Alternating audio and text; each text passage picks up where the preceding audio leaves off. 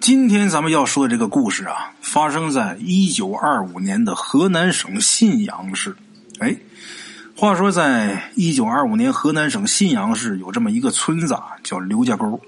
在这个刘家沟呢，住着一个十里八乡、远近闻名的道士。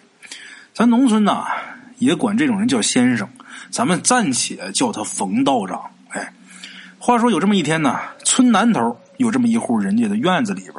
这王老汉和儿子小王正在院子里边来回踱步，这脸色有些焦急。两个人这眼睛啊，时不时的往屋里边看。我一说这情节，大伙肯定知道他们家在干嘛。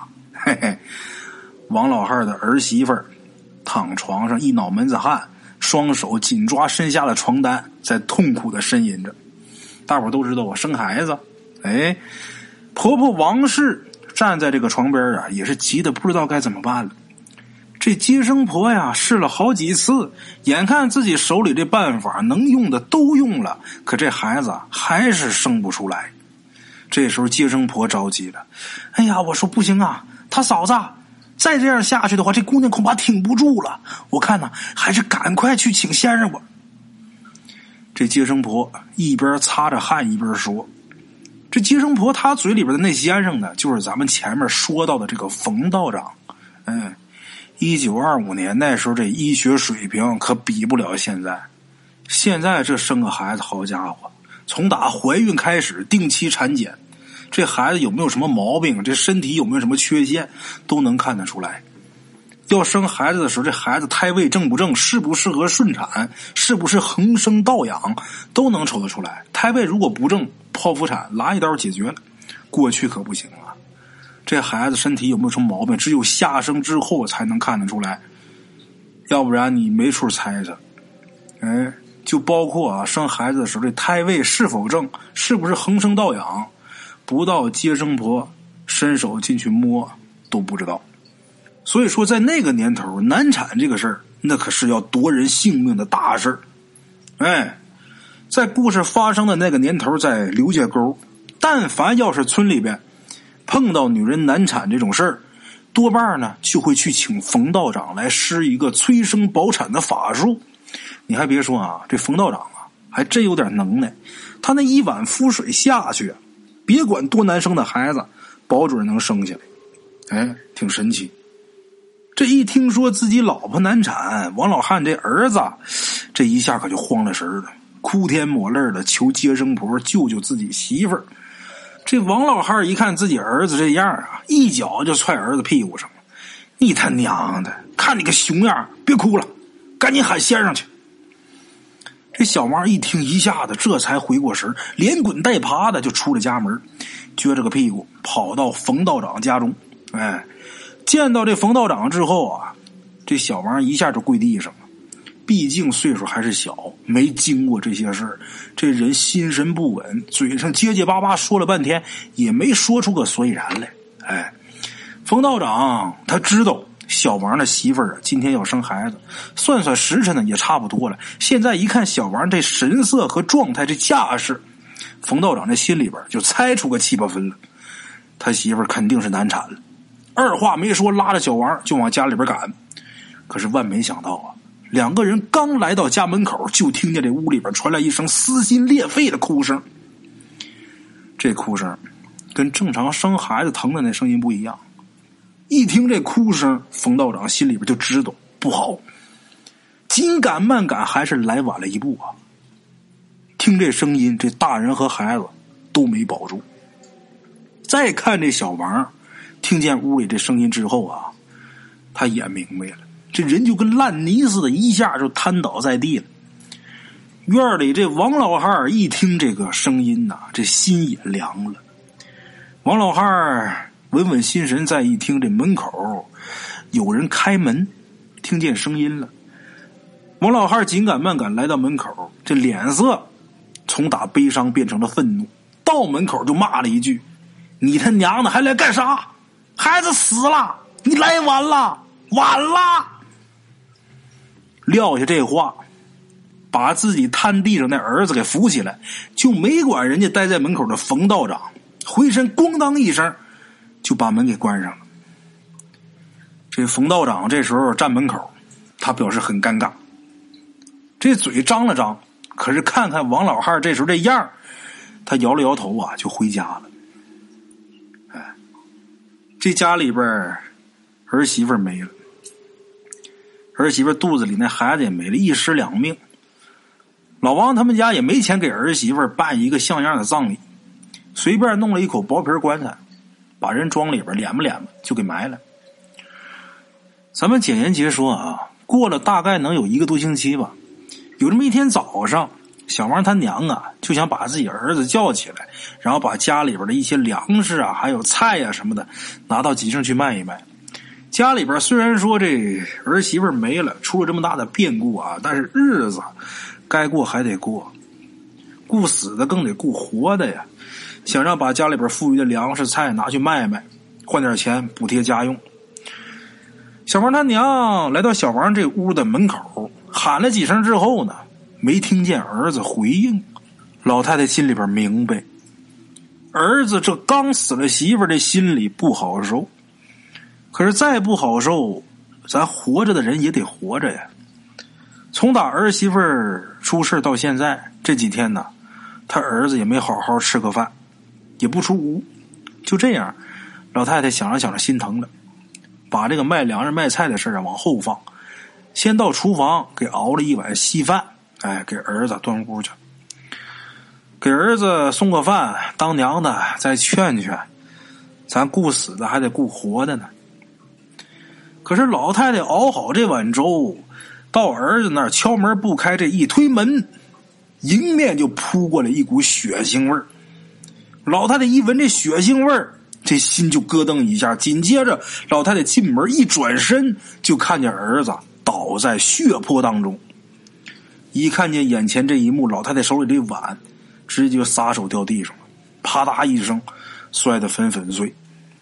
老太太赶紧把血泊当中这儿子搂怀里，这是自己亲生的骨肉，自己身上掉下来的肉啊！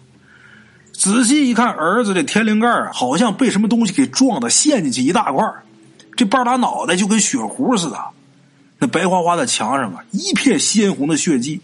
这会儿儿子已经硬了，一摸冰凉棒硬，这人早就已经气息全无，丧命当场啊！什么时候出的事还不知道呢。反正这会儿已经凉了，已经硬了。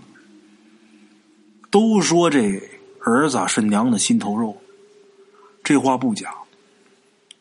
一看见自己儿子惨死在屋里边，老太太这心呱唧就碎了，就跟刚才掉地上那碗似的，粉粉碎。抱着儿子哭了几声之后，老太太也昏倒在地上。这才几天呢？这家里边，先是死了儿媳，紧接着又死了儿子。王老汉一看自己老伴儿让儿子这事儿给惊的也是卧床不起，老王头这心里边就想不开了。白发人送黑发人，我就这么一个儿子，如今我儿媳妇儿揣着我那没见面的孙子走了，我儿子又死了，我们家绝户了。剩我们老两口活着有什么意思？老头越想，这心里边越憋屈，想不开，越合计越难受。拿了一条绳子，就准备上吊自杀。也是赶巧了，还没吊上呢，有个邻居来他们家里边借农具，正好看见这一幕，赶紧上前先把老王头给弄下来，别再吊上了。这家里边够热闹的了。这么一闹。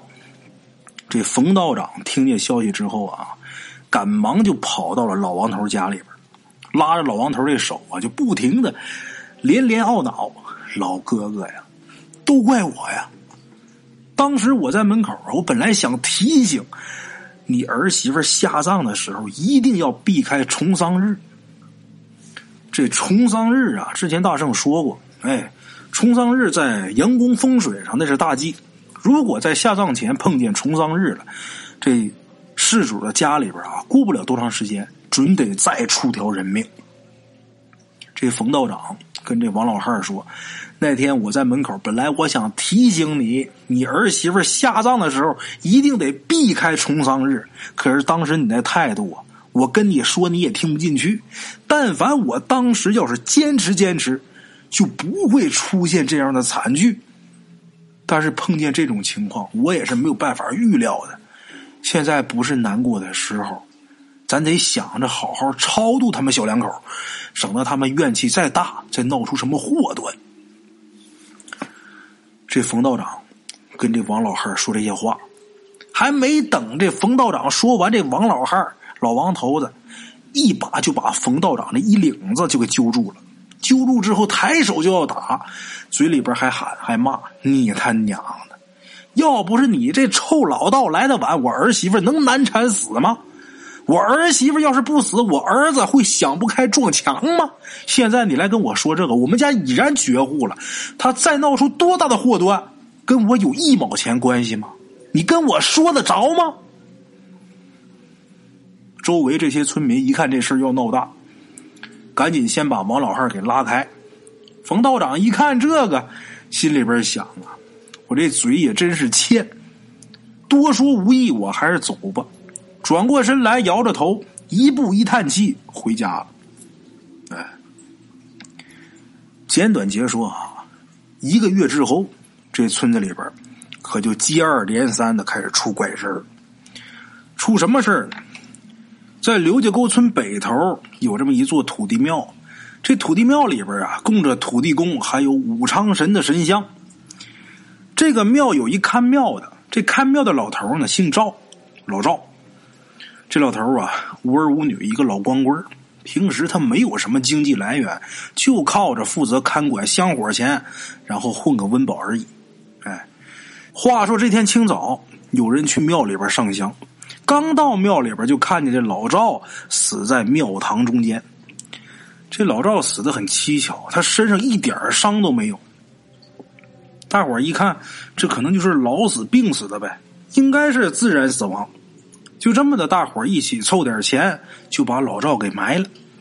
本来这事儿呢就结束了，那死都死了，埋都埋了，就完事了呗。可是这事儿啊，远没有大伙儿想象的那么简单。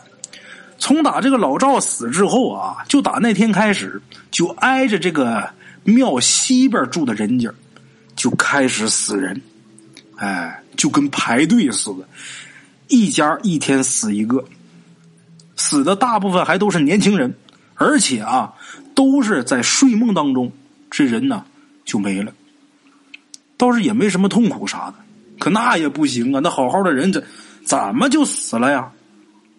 这村里的人一下就开始慌了，这流言蜚语呀也开始满村子的传。有的说是哎呀闹瘟疫啦，有的说是那平时给庙里边上香的香火不够，土地爷怪罪下来了。还有的说呀，就说那庙的风水不好。咱们平时看着是供养土地爷、供养武昌神，实际啊，咱是养了一个妖怪。现在这妖怪要吃人了，说什么的都有。可是别管因为什么啊，现在能救命的，这会儿能救命的也只有冯道长。紧接着，村民们就拿着酒啊、肉啊，就还有各种礼物吧，找冯道长。来到冯道长家里边之后啊，大伙就看这冯道长啊，坐的很安稳。来了，各位，冯道长那脸色上一点紧张的神色都没有，就跟平时一样。招呼来人坐下，这时候村民哪有心思坐下去？啊？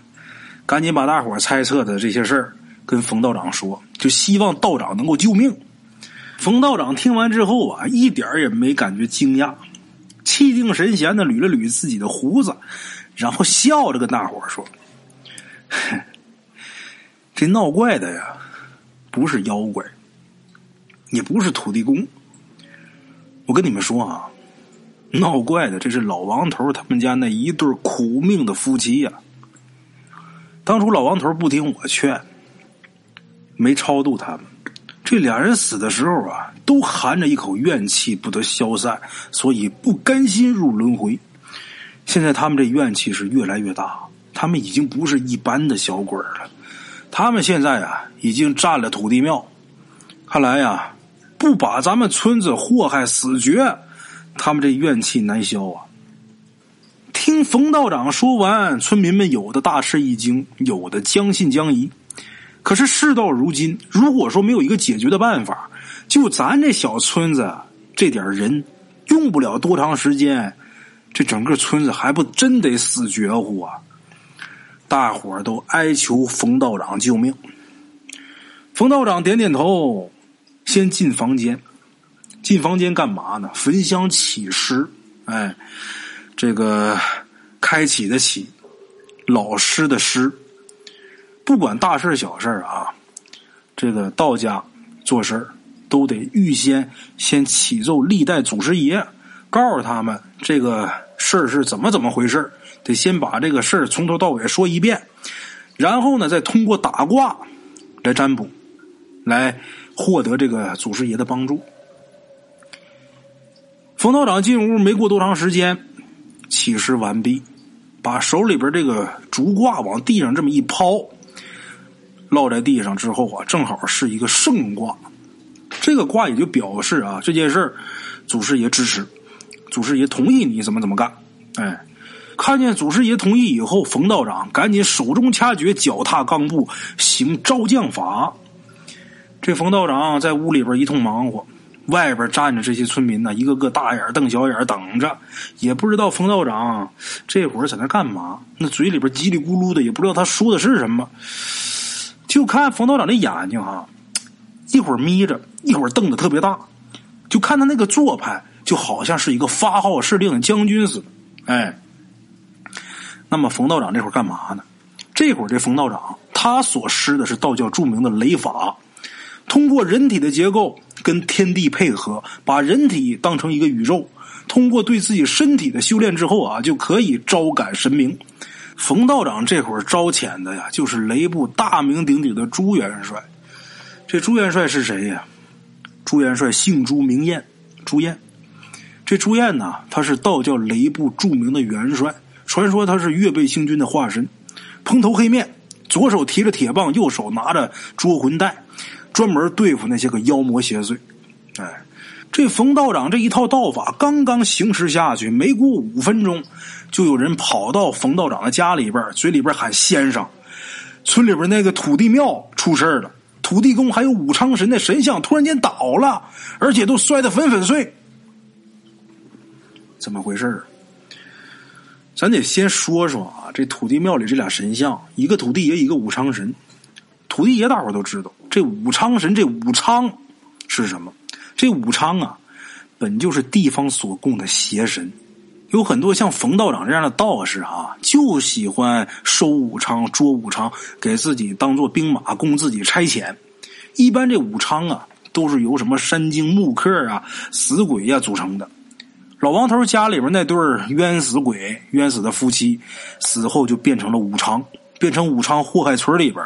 刚才那神像倒塌摔得粉粉碎，那就是冯道长请来的朱元帅，把这武昌给收了。